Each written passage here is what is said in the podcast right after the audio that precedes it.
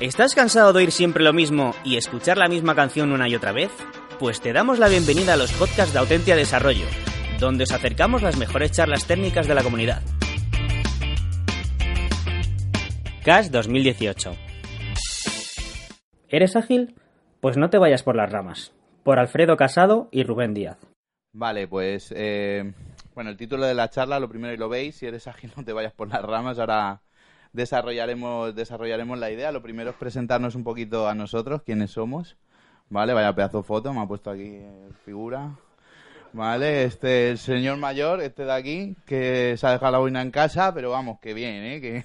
Y este de aquí soy yo, menos mal que no se me ve con el reflejo. Vale, entonces, bueno, yo trabajo en Codesai, llevo, porque me conozcáis un pelín, llevo 19 pues, años dedicándome a esto del desarrollo del software y pues he hecho un poco de todo, siempre enfocado a la parte técnica y bueno, de lo que vamos a hablar hoy pues es un tema bastante técnico en el que pues tengo bastante experiencia y bueno, pues intentaré contaros mi perspectiva de las cosas, ¿no? Con algunas cosas estáis de acuerdo, con otras probablemente no. Y el señor mayor pues está aquí. Rubén trabaja en ByView, que es un cliente con el que yo que trabajo en Codesa y estamos ahora colaborando y él tiene menos experiencia, pero mucho mejor que la mía, ¿vale? Tiene, yo tengo 19 años de mala experiencia y el 3 de buena, entonces a lo mejor tiene más que yo, ¿no? Sí, por ahí va. Si te voy a hacer la pelota un poco, no te quejes. Vale, entonces vamos, vamos al lío. lo primero, para poner un poco en contexto de qué vamos a hablar, bueno, vamos a hablar de, de ramas, ¿vale? Pero no os preocupéis que no vamos a hablar de árboles, aunque es una conferencia de agilismo. Vamos a hablar... Eh, de ramas desde un punto de vista técnico y de cómo gestionamos eh, pues el control de versiones en nuestros proyectos y qué implicaciones tiene eso. Desde muchos puntos de vista y en esta charla, en este contexto, lo enfocaremos sobre todo desde qué implicaciones tiene desde un punto de vista eh, de Agile, de qué cosas o qué cosas de Agile estamos pudiendo cumplir mejor o peor en función de cómo enfoquemos, de cómo enfoquemos todo esto. Pues por poneros en contexto y un poquito de historia, de historia contextual de mi vida, de cómo he tratado con estas cosas, yo cuando empecé a trabajar en el año 2000, por lo menos empecé a trabajar en este siglo, eso me tranquiliza espiritualmente, eh, era el mundo salvaje, o sea, yo llegaba a un sitio y y aquí la gente trabajaba pues en una unidad de almacenamiento compartido, te dejaba ahí el código y reza, o bueno, un CVS de esos antiguos, o vamos, como si metéis el código en Dropbox, pues algo parecido, ¿no? El mundo salvaje, la gente hace unas cosas espectaculares. Entonces decíamos, esto yo creo que se puede hacer mejor, ¿no? Esto algo habrá. Luego ya empezó un poquito a volverse esto más civilizado y empezamos a usar sistemas de control de versiones, SVCS, y en aquellas épocas, 2000 poco, 2000 poco o 2004, 2005, pues realmente lo que usaba casi todo el mundo eran cosas tipo CVS o Subversion o, historias así. Con estas herramientas, todo esto de crear ramas y demás era bastante complicado, bastante farragoso. Y eso tenía una ventaja y una desventaja, ¿no? Tenía eh, la ventaja de que como no tenías tanto problema, tanta gestión de ramas, porque era muy difícil crearlas, y tenía la desventaja pues de que la herramienta te ofrece menos características y bueno hay cosas que no que no podías hacer porque eran muy costosas. Y luego en la locura moderna ya en la que estamos ahora pues eh, se popularizan los sistemas de control de versiones distribuidos como Git o Mercurial o algunos más que hay pues estos que son los más conocidos. La realidad es que todo el mundo la mayoría de la gente usa Git a día de hoy pero bueno hay Mercurial y hay algunas opciones más. Y esto bueno pues nos ha llevado a, a donde estamos ahora no que es un poco eh, donde estamos ahora, en mi experiencia anecdótica y en lo que yo veo por ahí que hace la gente, estamos en la era del feature branching. ¿No? Parece que es como lo que hace casi todo el mundo. ¿Cuántos de aquí hacéis ramas habitualmente en vuestro flujo de trabajo? Puta madre, entonces no os he engañado. Vale, tu público duro, amigo, tenemos hoy. Vale, eh, pues esto es lo que hace, en mi experiencia anecdótica, la mayoría de la gente. Nosotros en Codesai vamos a diferentes empresas, o bien para cursos, consultorías.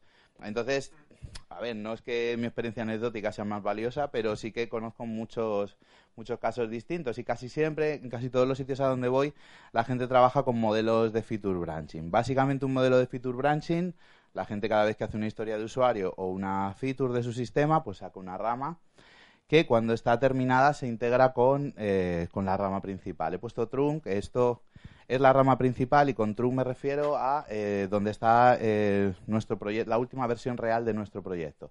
Llámalo trunk, llámalo master, llámalo mainline, llámalo como quieras. En terminología subversion se llamaba trunk, en terminología git se llama master y en terminología teórica la gente lo llama mainline, pero es lo misma cosa, ¿no? Es la última versión de mi proyecto. Y luego, eh, además del feature branching, la gente hace muchas cosas como se ha popularizado mucho el uso de, marcos como GitFlow, no sé si os sonará, este dibujo es de GitFlow, y a mí de este dibujo me hace, me hace mucha gracia porque los puntos azules son las, los incrementos de funcionalidad de mi sistema, ¿vale? Porque es lo que suba máster y todo lo demás en morraya. eso es mi problema, ¿no? Pero mi cliente solo ve cuatro incrementos, anda, que la que he liado para cuatro incrementos.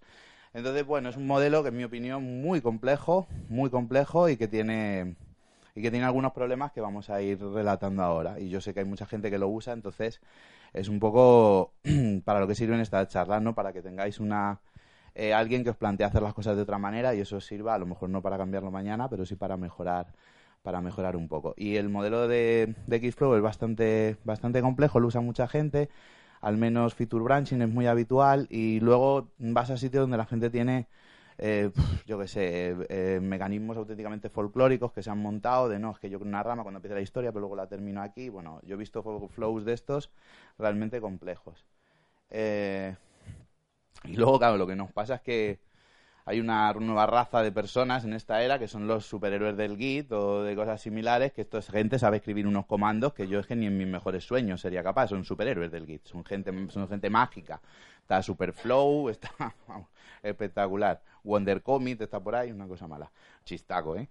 Bueno, eh, te me lo he preparado, hombre. Esto básicamente está sacado de un post de un tío que recomienda hacer esto como tu flujo siempre. ¿No? El flujo que recomienda, esto no se entiende un carajo, lo he puesto así a propósito, ¿vale? Porque es súper difícil y esto es tu flujo normal de trabajo con Git, ¿no? O sea, el tío lo que propone es que tú, nada, te creas un branch para cada feature, cuando termina la feature, bueno, pues lo que tienes que hacer cuando termina para mezclarlas, no, lo que tienes que hacer es hacer un squash primero para juntarlo todo en un cómic, para que te quede más bonito el histórico, luego no sé qué. Bueno, de verdad, es un, es un nivel de complejidad con el que lidiar a diario con este tipo de nivel de complejidad es, es realmente eh, un problema, porque estas cosas, dice, bueno, me lo explican, lo entiendo, lo hago tres veces y lo sé hacer, pero es muy propenso a errores. Y, hombre, me parece bien conocer estas herramientas raras de que si tengo rebase interactivo para hacer squash, que no sé qué. Digo, el squash no era un deporte, ¿es esto qué es? Esto es muy difícil. No, de verdad, es súper complicado. O sea, yo a mí me explican esto y el primer día que llego al trabajo me dicen que tengo que hacer esto y digo, madre mía, ¿dónde está la puerta, señor? Por favor. Muy difícil. Y hay gente que sí, que se lo pilota, lo sabe hacer muy bien, pero se cometen muchos errores. Un compañero que estaba en nuestro equipo, que nosotros no trabajamos así y se cambió de trabajo hace poco y tal, me contaba que tenía más o menos un flujo como este y que él después de comer, que estaba un poco atontado, no se atrevía todavía a hacer el squad. Digo, el squad lo hago por la mañana nada más porque después de comer es muy difícil. Bueno, pues la gente hace cosas de estas. Sí, es que es verdad que esto es menos force. O sea, esto también es muy gracioso, ¿no? Cuando haces squash tienes que forzar el cambio porque has cambiado el histórico. Pues es una cosa dificilísima. O sea, si menos force forma parte de tu flujo normal de trabajo... Vale, o sea, tengo que forzar la herramienta para que haga lo que yo quiero. Pues a lo mejor no es tu herramienta esa, ¿no? Pero bueno, es un poco esto para que, para que veáis que la gente hace cosas, en mi opinión, muy complicadas. Tenemos que ser capaces de simplificar la forma en la que trabajamos, ser más, hacer cosas más sencillas para equivocarnos menos y para poder dedicarnos a lo que es verdaderamente importante, que es nuestro código de negocio y tal. Esto es todo superfluo, ¿no? O sea, el código de negocio es lo importante. Ahora, desde el punto de vista Agile, que estamos en una conferencia de Agile, hay varias cosas, a me gusta enfocarlo así para encajarlo bien dentro de, esta, de este tipo de conferencia, que realmente estáis oyendo todo el día, que la gente dice cosas de estas, pero luego hacemos prácticas técnicas que no nos permiten o que no reflejan esto que queremos hacer, ¿no? Ayer, por ejemplo, Sandro Mancuso ponía en su charla constantemente, eh, tenemos que estar siempre preparados para subir a producción, continuos delivery, continuos no sé qué. Digo, sí, pues Sandro, muy bien, ¿y esto cómo lo hacemos? ¿No? Esa es la cosa, o sea, esto está muy bien, tú lo ves en la charla y dices, joder, tío, puta madre, el Sandro este, esto está guay, pero yo no puedo hacerlo porque o no sé hacerlo o hago prácticas que van totalmente en contra de esto, o que me ponen muy difícil hacer esto. Estas frases no son mías, son de un señor mucho más listo, que es Dave Farley, que es el autor del libro Continuous Delivery, un poco una voz autorizada en estos temas, ¿no? Está bien. Y básicamente él dice que un branch es por diseño algo cuyo objetivo es aislar ese código del resto de desarrolladores. Es llevártelo a tu isla, aislarlo del resto y que es la antítesis de Continuous Integration. Y Continuous Integration es una práctica core, en mi opinión, del agilismo, que es tener feedback temprano. Eh, si hacemos feature branching, pues estamos retrasando, eh, retrasando ese feedback. Y retrasar el feedback siempre es un problema, porque luego nos tenemos que enfrentar a un problema más grande. Y bueno, otra frase que dice que me gusta mucho es que el feature branching es una práctica que además le gusta mucho a la gente y nosotros siempre que contamos esto, que lo hemos contado varias veces, solemos encontrar bastante resistencia por parte de los, de los desarrolladores a dejar de hacer feature branching. Y yo creo que tiene mucho que ver con esta segunda frase que dice Dave Farley que es que el feature branching, claro, es muy guay desde la perspectiva de un desarrollador individual, optimiza el flujo de trabajo individual a costa de hacer subóptimo el flujo del equipo completo. Y eso es lo que nos parece problemático, porque estamos en Agile, creemos en los equipos, creemos en que el flujo en que el delivery lo hace el equipo, en que lo que hay que medir es al equipo y el individuo es algo que colabora en el equipo, pero no es, eh, no es tan importante optimizar el flujo del individuo como el flujo del equipo. Cuando pensamos en integración continua, para mí lo más importante es este, este tema de los... Eh, cuando voy teniendo feedback de cada cosa que hago, los ciclos de feedback. En un desarrollo ágil, stream programming y tal, que es lo que nosotros hacemos, lo que nos gusta hacer, el primer feedback que tienes es el de tu compañero, del señor mayor, a lo mejor que me dice, no, eso no es está equivocado. Luego, el segundo es cuando lanzo los test, que se me ponen en rojo, en verde, en amarillo. El tercero es la integración continua. Estos flujos tienen un timing, ¿no? Este, bueno, si estáis con este, este es de centésima de segundo. Cuando te equivocas, esto es más rápido que el compilador, ¿eh? Esto es una cosa espectacular. Te dice, punto y coma, dices, pues relájate. Luego el de TDD es un ciclo más o menos rápido. Si no hacéis TDD y tenéis testing, pues es un poquito más lento si hacéis el testing después. Si no tenéis testing automático, hacéis testing manual, pues lo que tardes en arrancar la aplicación, configurar el entorno, ponerlo todo para probar. Es un ciclo un poquito más largo, pero normalmente estos están siempre en el orden de los de los segundos o de los minutos. Y el ciclo de integración continua a mí me gusta que esté en el orden de los minutos o de las horas. Cuando hago feature branching se va al orden de los días o de las semanas. Entonces es un orden de magnitud más lento cuando hago feature branching que cuando voy integrando de manera constante. A mí, sinceramente, me parece que el objetivo o lo que a mí me gustaría en un equipo ágil es llegar a esto. A esto es minutos, bueno, centésimas de segundo, segundos, minutos, ¿vale? Para hacer minutos hay que hacer un push eh, cada 15 minutos, cada 20 minutos y mezclar tu código. Eso es algo que se puede hacer, pero tiene sus dificultades. Luego, luego veremos cómo algunas técnicas para conseguirlo. ¿Vale? Bueno, y entrega continua, pues si no haces integración continua te lo explican esto, cómo hacer la entrega continua, ¿no? No, que está muy de moda ahora hablar de continuous delivery. Lo he puesto en castellano, pero continuous delivery, todo el mundo habla de continuous delivery, pero hacen feature branching. Digo, entonces, ¿qué estás diciendo? O sea, todo el mundo levanta la mano para el feature branching y luego, eh, ¿quién ha oído hablar de continuous delivery? Levanta la mano los mismos. Digo, hombre, pero ¿dónde vais? ¿Dónde vais a hacer continuous delivery si hacéis feature branching? Bueno, hacéis delivery, no es continuo es cada vez que termino una featura la puedo entregar. No está mal, al final estas cosas no son blanco o negro.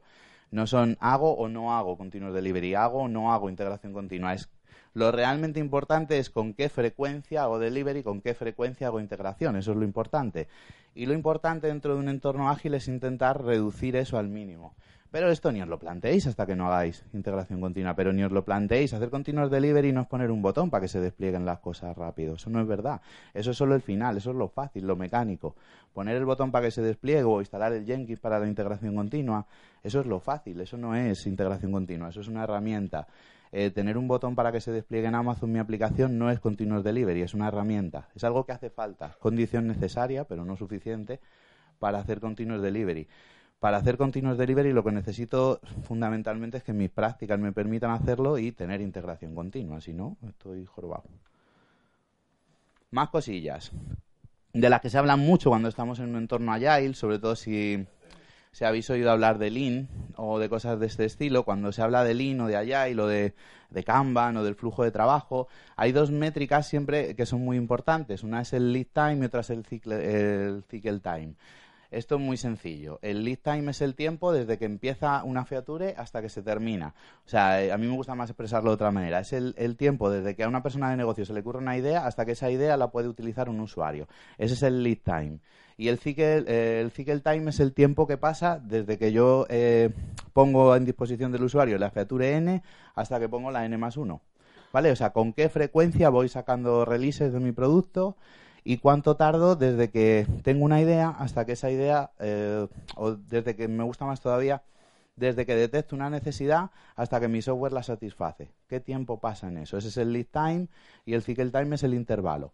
Eh, claro, si lo que estamos haciendo con feature toggling es eh, sacar una rama para cada feature, tal y cual, el tamaño del problema de integración se va a hacer mayor. Eso significa que al final de la cadena de trabajo voy a tener un tiempo de trabajo indeterminado, que no sé muy bien cuánto es, para integrar todo eso. Entonces, probablemente mi lead time no solo sea más largo, sino que además es más indeterminado. Es más difícil saber cuánto voy a tardar, es menos predecible y no ser predecible es un problema mayor que ser lento, en mi opinión. ¿vale? Es mejor ser lento y predecible que impredecible y rápido o rápido de vez en cuando. Eh, dejamos la incertidumbre para el final.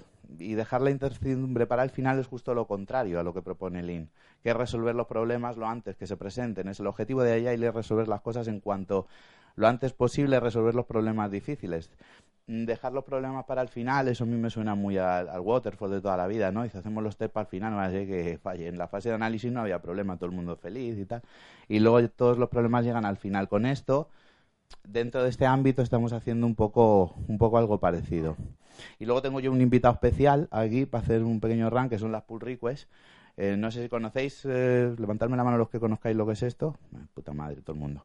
Para el que no lo conozca así muy rápido, una pull request es simplemente eh, cuando yo quiero integrar mis cambios, en vez de integrarlos directamente, pues mando un conjunto de cambios para que alguien me los valide, ¿no? O alguien le dé un botón y diga, vale, acepto tus cambios. Este modelo es un modelo que se lo inventaron los señores de GitHub y es una herramienta pensada para trabajar en entornos asimétricos y deslocalizados. Con asimétricos quiero decir em, asimétricos desde varios puntos de vista. Eh, la gente normalmente cuando trabaja con este modelo, que está pensado para proyectos open source, hay gente con distintos roles dentro del proyecto muy diferenciados. Un tío que es a lo mejor el maintainer, que es el dueño del proyecto y que le dedica a eso su vida o un montón de horas, y un tío que manda un parche una vez cada tres meses. Evidentemente totalmente asimétrico su forma de trabajar. Unos dedican un tiempo muy pequeño, el otro señor está muy integrado en el trabajo. Deslocalizado porque por lo general, o muy habitualmente, con la globalización y el open source y todas estas cosas, hay gente que vive en países diferentes, a veces incluso que habla idiomas diferentes, y en definitiva, lo más importante es gente con un nivel de interacción muy baja. Cuando hay un nivel de interacción muy bajo entre los desarrolladores, el pull request es un punto en común y para ese modelo es una herramienta extraordinaria, ¿vale? Y GitHub ha hecho un trabajo fantástico es una herramienta desde el punto de vista de interfaz de usuario espectacular y es una herramienta cojonuda. Como siempre, la crítica nunca es a la herramienta, sino a la forma en la que nosotros la usamos. Entonces, pensando que es una herramienta para este entorno, lo que nos tenemos que plantear es si realmente tiene sentido si nuestro entorno es totalmente diferente. ¿Cuántos de aquí trabajáis en un equipo en los que os sentáis todos cerca? Venga, es el día de levantamiento de todo el mundo, levanta la mano. A lo mejor levante la mano, pregunte lo que pregunte. Eh, ¿Habéis comido ya? Y levanta todo el mundo la mano también. No sé. Eh, si trabajáis en un entorno localizado, sentáis todos en la misma, en la misma oficina, estáis enfrente, tenéis la posibilidad de tener un mecanismo, un, ancho de banda de comunicación mucho mayor, eh, no tiene sentido usar herramientas pensadas para cuando el ancho de banda de comunicación es muy pequeño. ¿Vale? En mi opinión no tiene sentido. Yo, yo mi imagen mental para esto es eh, llegar a la oficina y ver un desarrollador con los cascos puestos, el otro delante con los cascos puestos también, y le dice, te mando una pull request. Digo, pero, pero levántate, hombre, y echáis un rato y miráis el código, no pasa nada. ¿Saben? No sé, os cae mal, no, no sé, te ha quitado la novia, tío, de verdad. O sea, pues eso es un poco situaciones que me parecen bastante, bastante peculiares, ¿no? Cuando tenemos la posibilidad de trabajar muy cercano y de aprovechar eso, la desaprovechamos y usamos mecanismos que están pensados para otra cosa y, mucha gente con buena intención realmente lo hace pensando que es la buena práctica, alguien le contó que es la buena práctica y, lo hacen y, es un poco peculiar. Luego, cuando hagáis una PR, tener claro, o los que hagáis pull request, venga otra vez, ¿cuántos hacéis pull request habitualmente? Ah, no levanta mano nadie. Bueno, alguno menos una cosa fundamental es pensar para qué la hacéis. O sea, ¿cuál es mi objetivo con la pull request? ¿Asegurar que el sistema no se rompe? No, yo esto se lo he preguntado mucha gente y cada uno me responde cosas diferentes. No, yo hago las pull requests porque no me fío y entonces quiero ver que esto no va a romper nada. Digo, pues para eso hace un test, ¿no? O sea, no hagas una pull request, chico, testéalo. O sea, leerse el código de un cambio, sobre todo si la pull request tiene 300 líneas, no parece la mejor manera de detectar bugs, ¿vale? O sea, yo os pongo aquí un código y decir, venga, detectarme el bug. No tiene sentido, ¿no? Digo, vamos a ejecutarlo mejor. O sea, no parece una buena herramienta para eso. Si la usáis para eso, pensar que hay otras formas mejores. Para hacer code reviews, pues para hacer code reviews, la verdad es que tiene una interfaz de usuario muy chulo, está bonita y todo lo que queráis. Pero de verdad tengo que pagar, tengo que parar el flujo de entrega de valor justo cuando estoy a punto de entregar el valor, imagínate, está el cliente aquí esperando, dame mis cosas. Y tú dices, no, espera, que voy a ver si voy a hacer un, voy a parar ahora para mejorar la calidad de lo que es el equipo interna. ¿Pero qué haces? O sea, ¿no tienes otro momento mejor que justo antes de entregar valor para pararte a hacer un control de calidad interna si ya sabes que funciona? Porque ya lo has testeado. Das, das el valor y ya harás la code review después. Son objetivos diferentes. Haz la code review con código en producción, que además es la realidad. luego esto, Rubén será más pesado con este tema, a lo mejor. El aprendizaje, no, es que me viene muy bien para que la gente conozca el código y tal. Bueno, es una, sí, puede funcionar como herramienta de aprendizaje, así un poco para pobres, aspect programming, eh, júntate por las tardes, cómprate unas pizzas los viernes y haces un algo, no sé, de verdad, la pull request de aprendizaje es un poquito poca cosa, ¿no? Entonces, yo realmente no veo ningún, ningún motivo en un equipo que no sea, que no cumpla con las características de ser deslocalizado, de ser asimétrico, donde las pull requests me encajen demasiado, ¿no? Y luego hay otro problema con esto, que ese es... Uy, no sé por qué le he dado esto ahora. Que para mí es todavía más grave y es que es al final la pull request es cuando estoy a punto de terminar es una etapa síncrona de, validación. ¿Por qué es asíncrona? Porque yo lanzo la pull request y ya a ver si hay alguien con un rato libre para mirarla, ¿no? Yo me acuerdo en una, en una charla que, que nos dio una chica que trabaja en una empresa bastante punterilla, así de nombre, que no voy a decirlo, eh, que nos dio una charla sobre cómo hacían pull request y tal, y le preguntaban, vale, y luego, o sea, ¿cuándo la mira la pull request a alguien? ¿Cuál es el momento de mirarlo? Y nos dijo, esto empresas punteras, ¿eh? Dice, bueno, pues la gente lo que hace es que después de comer eh, echa media hora, un ratillo, para ver las pull requests que tienes pendientes. Ni hostia. O sea que desde la perspectiva de la entrega de valor de Agile, mi entrega de valor depende de que alguien tenga un ratito después de comer. Ole. Yo, sinceramente, me parece que no, no parece lo más allá del mundo ni lo más inteligente. O sea, no sé, los jueves ponen cocido en nuestra empresa. O sea, el jueves no se saca valor porque está la gente que para después de comer. Sí, no, es un día muy difícil. Entonces dice, no, yo hoy no miro las pull porque estoy con los garbanzos. No, es serio. O sea, en función de lo que coma la gente, miramos o no, eh, sacamos valor a nuestro usuario. Me parece buena idea. O sea, y esto lo he visto siempre, ya fuera de la broma la gente tiene 36 pull requests pendientes, no sé qué, digo, la venga, alegría. Esto desde el punto de vista de Lean, no sé si conocéis el concepto de uno de los principios de Lean, una de las cosas más importantes es el concepto de inventario.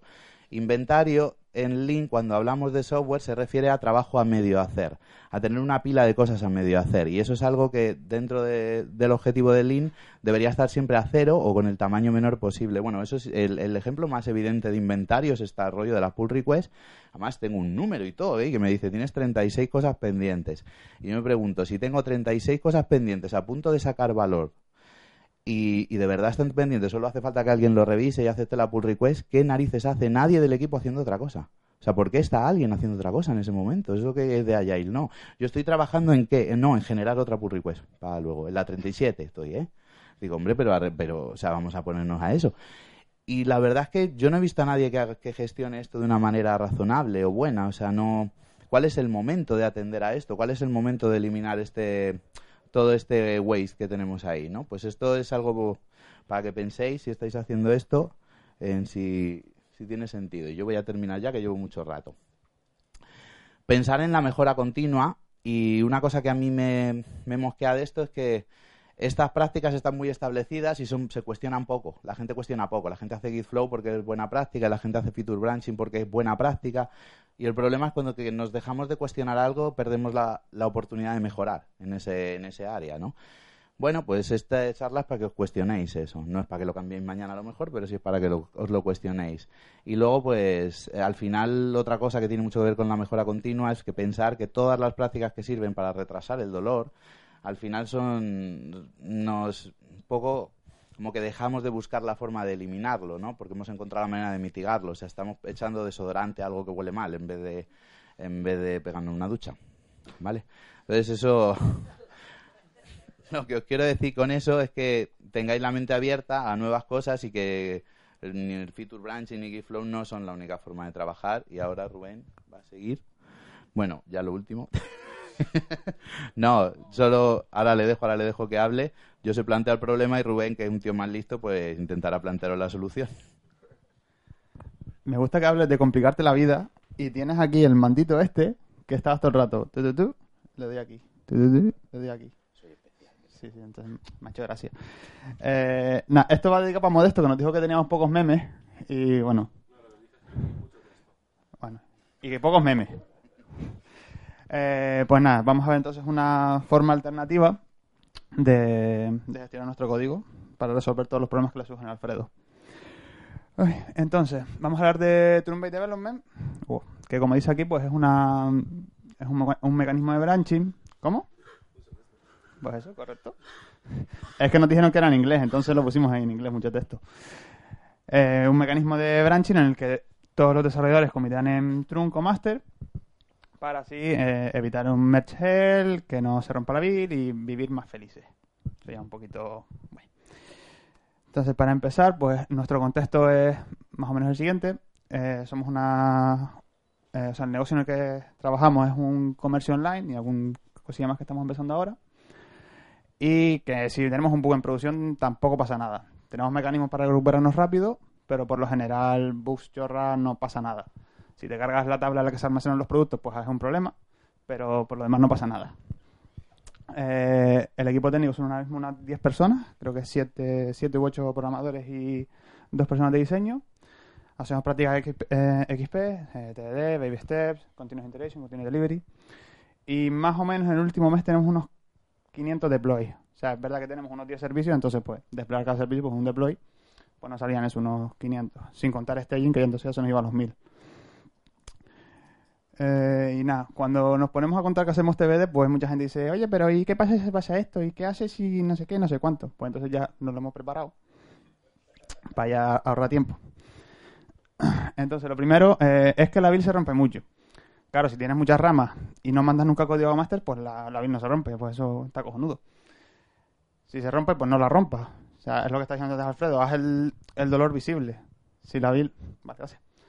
Eh, si la build se rompe, arréglala y a medida que se vaya rompiendo, la arreglarás y habrá un punto en el que ya deje de romperse. Y tendrás siempre código que está eh, listo para ir a producción. Eh, si no tengo ramas no puedo hacer un code review porque lo que hago son pull requests.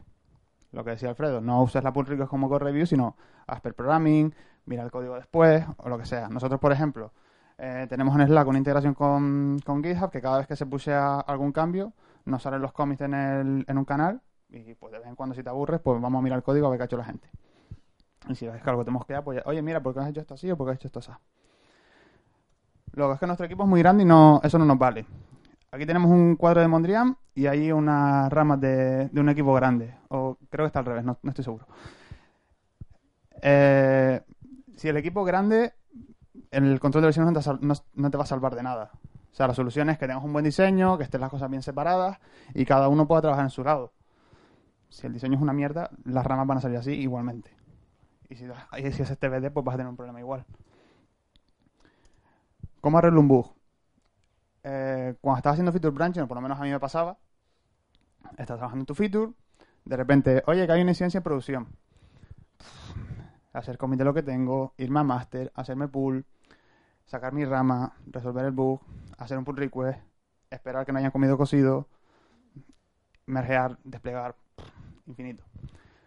Si estás haciendo TBD, tienes ya master en todo momento, comiteas lo que estás haciendo a medias o te lo guardas en un stash o lo que sea, arreglas el bug, comiteas, pushes y listo. Bueno, y todo el tema.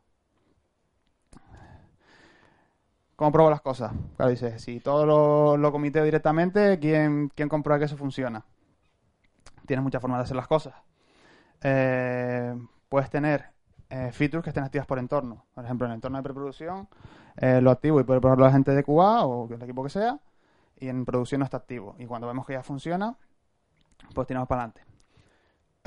También puedes hacer pruebas en producción si mantienes el código antiguo. Por ejemplo, en nuestro caso, en el Commerce Online lo que hacemos es importar productos de tiendas ajenas y tenemos que esos productos categorizarlos dentro de, nuestro, de nuestra lista de categorías.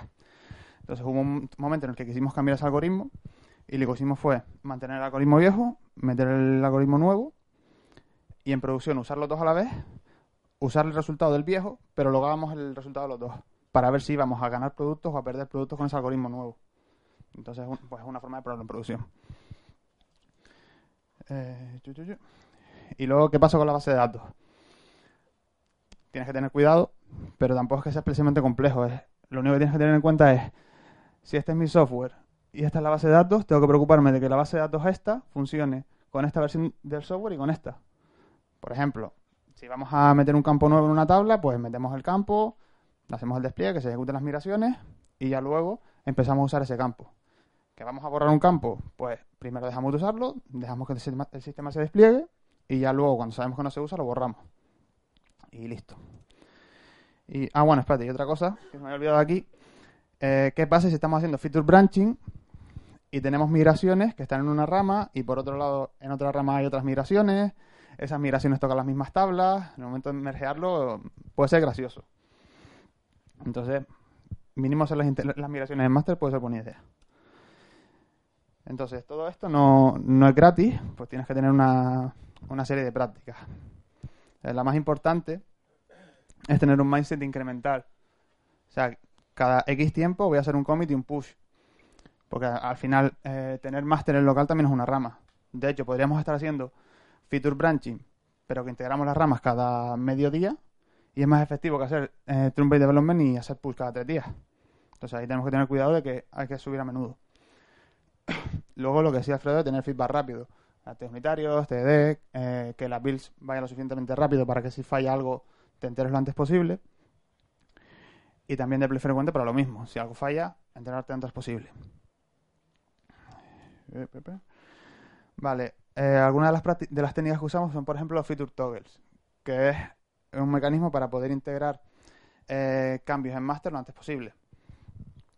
La forma más fácil es, si es un código nuevo, no lo llames y ya lo puedes meter en master. Porque como no se usa, aunque esté a medio hacer, no va a pasar nada. Que compile, si es un lenguaje compilado, por favor. Pero ya está. y ya, si eso no nos vale, eh, pues es algo, tan sencillo como meter un if. De si esta, si no queremos que se ejecute esto, pues esto lo ponemos a falso y que no pase por ahí. Hay que tener muy claro el objetivo. Esto es algo temporal, para que el código que está a medias entre a, entre a master y que lo vamos a quitar pasado dos días. O sea, no hay que montarse aquí el, gran pitote de quiero un sistema configurable en, runtime, que vamos a montar aquí un servicio para que no podemos activarlo o desactivarlo, etcétera, etcétera, etcétera. O sea, eso es mejor dejar al arquitecto en casa ese día y ya lo implementamos cada uno por nuestra cuenta. Lo más sencillo posible. Además, si, si es feo, nos duele más y lo queremos quitar antes. Y luego el parallel chain, que queda muy bien aquí el ejemplo de, de los dos puentes. Siempre nos gusta mucho la metáfora de que no, somos arquitectos, somos ingenieros, no sé, no sé cuánto. Pues un, un arquitecto, ingeniero de caminos, lo que sea, si vas a crear a hacer un puente nuevo, ¿qué es lo que haces? ¿Tiras el puente viejo, dejas a la gente sin poder pasar por el río y ya luego haces el puente nuevo en tres meses? No, hombre, no, dejas, dejas el puente viejo para que se siga usando, vas haciendo el nuevo y ya luego se empieza a usar. O sea, un ejemplo es por eh, nosotros en la web eh, al principio estábamos usando para los listados, eh, tiramos directamente con base de datos, pero nos daba problemas porque ya hacer algunas queries era muy complicado, eh, a veces aplicamos migraciones y se iba se caía la base de datos o pasaban cosas chungas. Pues lo que hicimos fue meter un, un segundo mecanismo de, de persistencia y todo eso fue en dos semanas de desarrollo que lo fuimos haciendo en paralelo, no se usaba por ningún lado, fuimos todo el rato documentando en máster, haciendo despliegues y tal, y todo correcto. Y el día que, que lo quisimos probar, pues lo ponemos primero en staging, funcionó todo bien y ya luego en producción, pues no. Creo que no hubo ningún problema, de hecho. Eh, y bueno, esto no. No seas loco. O sea, te hemos contado esto, que es lo que hacemos nosotros, pero no llegues el lunes y digas, ¡eh! Es máster que es lo que me han dicho. Déjame, quítame los pull requests y ya. No. Practica primero, eh, hasta alguna cata de, pues quiero cada. Bueno, de hecho ahora vi una, un post de Ken Beck el de ah, test commit and revert, que era cada X tiempo ejecuta los tests, si fallan haces un commit, si no haces un revert. Pues eso de cada, pues cada dos minutos voy a ejecutar los tests, si rompen eh, lo deshago y vuelvo a empezar. Y te fuerzas a trabajar en, pequeños pasos que no rompan el sistema y ya cuando se lo controles pues puedes pasar a hacerlo en, el trabajo en tu día a día. Y otra cosa que puedes hacer ya es minimizar la duración de las ramas. Se intenta que si, si vas a hacer ramas, pues que no duren dos semanas, que dure una. Si dura una semana, pues que dure en tres días. Y así poco a poco vas, a- vas aprendiendo. No lo hagas todo del taponazo. Y creo que nada más. Está aquí una, una charla que vimos de Thierry Depot, no sé cómo se pronuncia, que es Feature Branching on Serial, que está bastante bien. Hay dos posts de, de Martin Fowler de Feature, eh, feature Toggles y Parallel Change. Este de aquí, que es de donde sacamos lo, el tema del lead time y cycle time. Y bueno, un post de Dave Fairley el, y el libro de contenido Fairley que está bastante bien. O sea, cualquier, cualquier cosa de Fairley, Jay Humble y demás está bastante bien en este aspecto. Y creo que nada más. He ido rápido. Yo lo siento. Yo. Sí,